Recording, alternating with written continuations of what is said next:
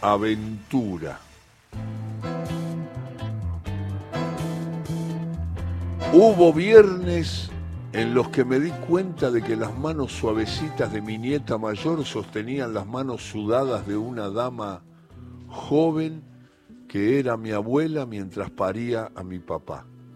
Hubo martes en los que palpité calmo porque mi nieto menor y Roberto Perfumo jugaban juntos la final del mundo y así no podíamos perder. Hubo miércoles en los que mis pies de pos adolescente hirvieron conmociones porque se sumaban a miles de pies que andaban en contra de la peor dictadura y pies, entre esos pies, marchaban los de mis hijos, que se me colgaban de los hombros ya crecidos, mejores que los sueños y emocionados. Hubo sábados en los que mis amigos salieron de la panza de mi madre como certificado de nuestra hermandad.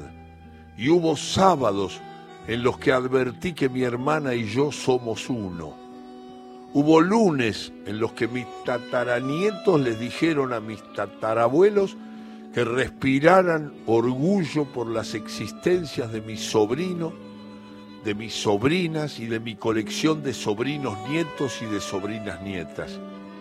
Hubo madrugadas en las que besé con mil besos a mi amor de amores, y el Diego, Marx, unas vecinas de Plutón, la negra Sosa y una pareja eterna, porque hacía tres siglos que se había acabado la muerte, nos aplaudieron y nos rogaron que hubiera mil besos más.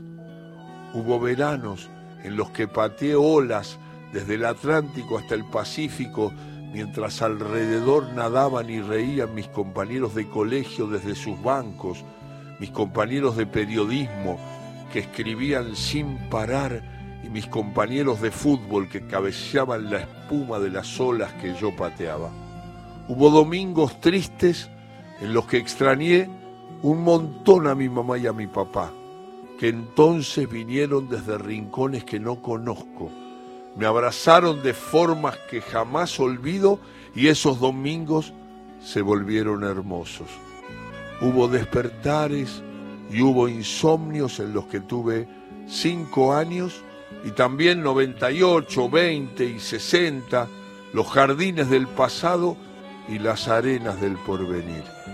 Hubo jueves en los que entendí que todo eso era posible y real porque hay una aventura hecha de hallazgos y de pérdidas en las que vale abrir la boca para que fluyan fuegos y vale partirse el corazón para construir casas con el viento y vale, vale oír una canción y llorar de alegría. Esa aventura, dice Ariel Sher, es la vida.